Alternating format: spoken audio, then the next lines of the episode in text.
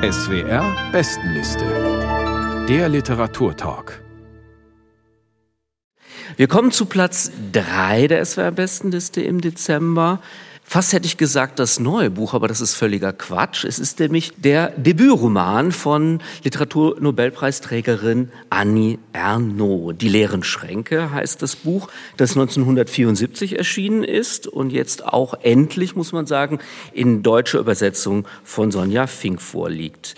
Worum geht es? Die 20-jährige Literaturstudentin Denise Lessure hat gerade eine Abtreibung durchstanden die eine sogenannte Engelmacherin heimlich durchgeführt hat. Wir schreiben das Jahr 1961 und dieses traumatische Erlebnis lässt die Ich-Erzählerin dann über ihre Kindheit und Jugend nachdenken, Shirin Suchitrawala. In welchen Verhältnissen ist denn Denise aufgewachsen?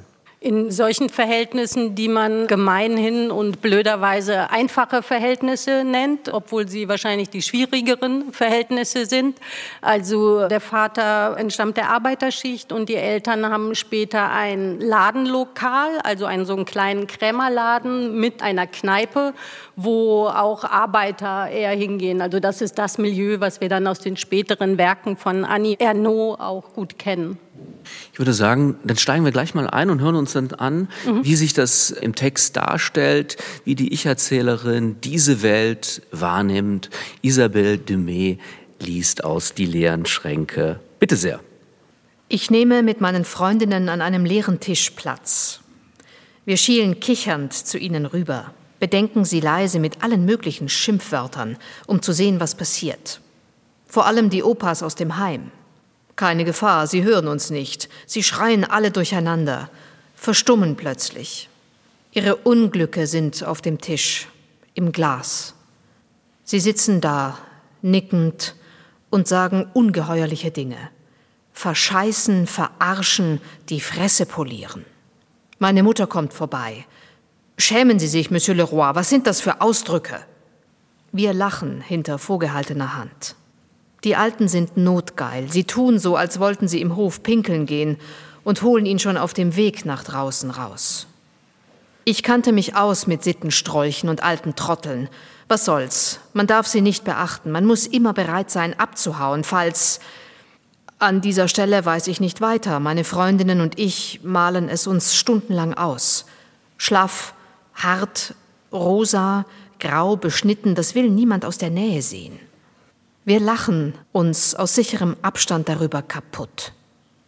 Dieselbe Vorsicht, wie wenn einer der Opas kotzen muss und mit aufgerissenem Mund raus zum Klo rennt.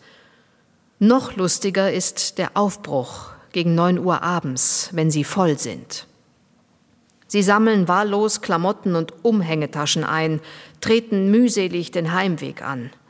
Wieder in der Senkrechten stehen manche eine Minute lang reglos da, bevor sie mit schlackernden Beinen Richtung Tür stürzen. Andere behalten beim Aufstehen die gebeugte Haltung bei und können nichts anderes tun, als den Kneipenboden anzustarren. Sie sind draufgängerisch oder stark, Alexandre zum Beispiel, spöttisch, selbstsicher oder streitlustig, aber alle werden sie irgendwo umkippen. Einer nach dem anderen taumeln sie zur Tür, in großem Abstand zueinander, mit ausgebreiteten Armen wie komische Pinguine. Ich sehe ihnen durchs Fenster nach. Sie bleiben stehen, blicken sich um, versuchen sich zu erinnern, ob sie nach rechts oder links müssen, rennen im Zickzack die Straße runter, verschwinden am Ende der Rue Clopard. Anschließend machen ich und meine beste Freundin Monette uns über die Reste in den Gläsern her einen Fingerbreit von einer grellen Flüssigkeit, von einer anderen mit Anisgeschmack. Wir schütten mehrere Getränke in einem Bierkrug zusammen, den der Säufer bis auf den letzten Tropfen geleert hat. Das Schwein.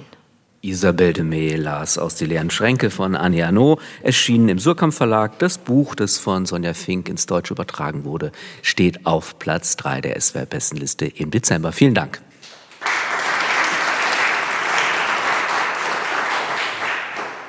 Frau Striegel, viele Themen und Motive, die hier angedeutet werden in dem Roman, tauchen dann später auf in den unterschiedlichsten Büchern von Annie Ernaux. Aber hier werden sie in einem ganz anderen Tonfall vorgetragen. Wie sieht der aus?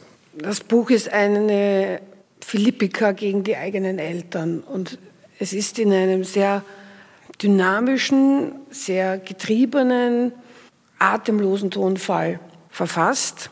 Ich bin keine Erno-Expertin. Ich hatte den Eindruck, ja gut, wir sind hier in den frühen 70er Jahren sexuelle Befreiung, das spielte hier auch eine Rolle.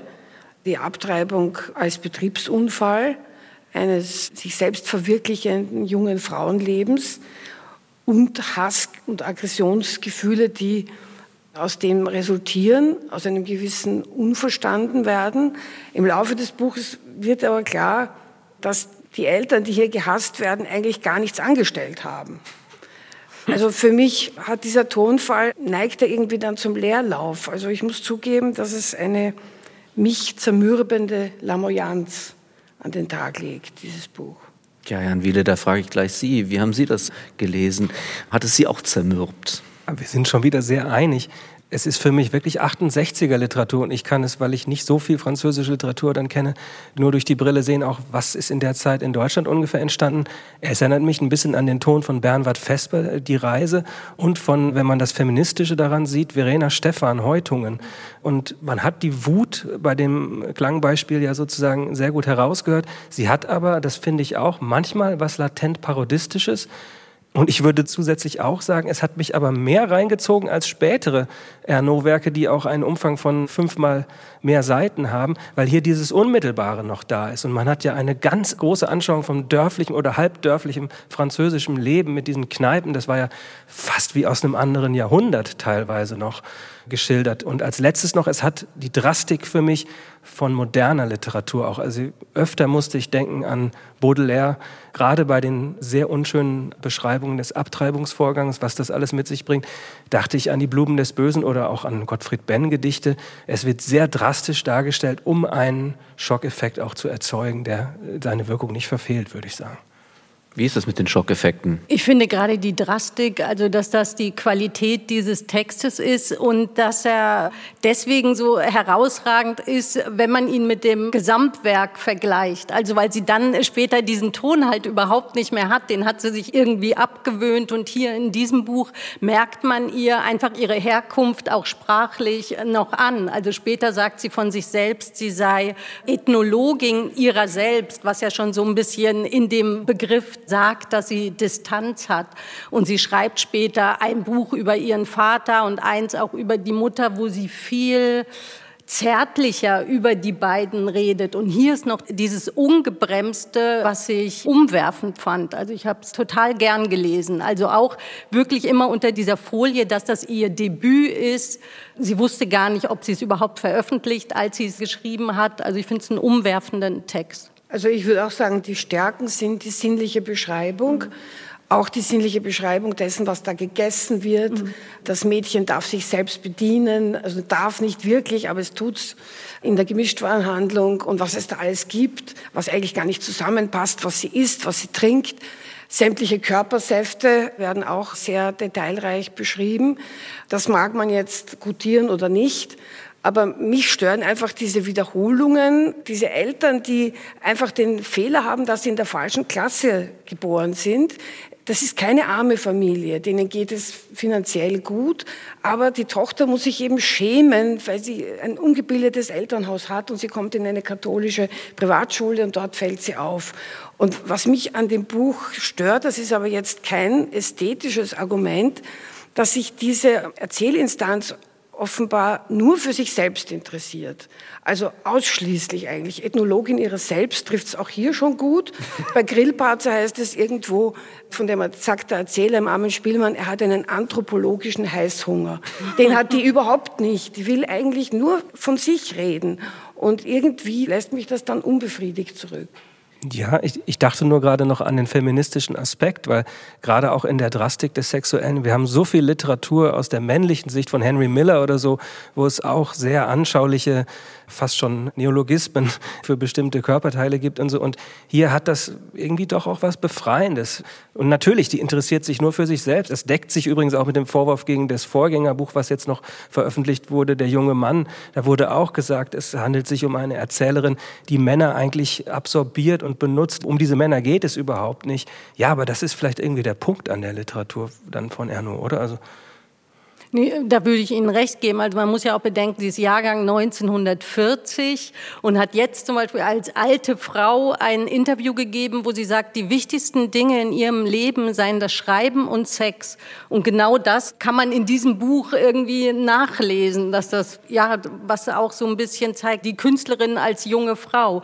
Ich weiß aber nicht, würde gar nicht sagen, dass sie sich nur für sich selbst interessiert, weil ich dieses, also dass sie sich auch für dieses Elternhaus schämt. Ich finde, das kann ich nachvollziehen, weil sie eben diesen Klassenaufstieg hat und dann erst ein Gespür bekommt für diese feinen Unterschiede.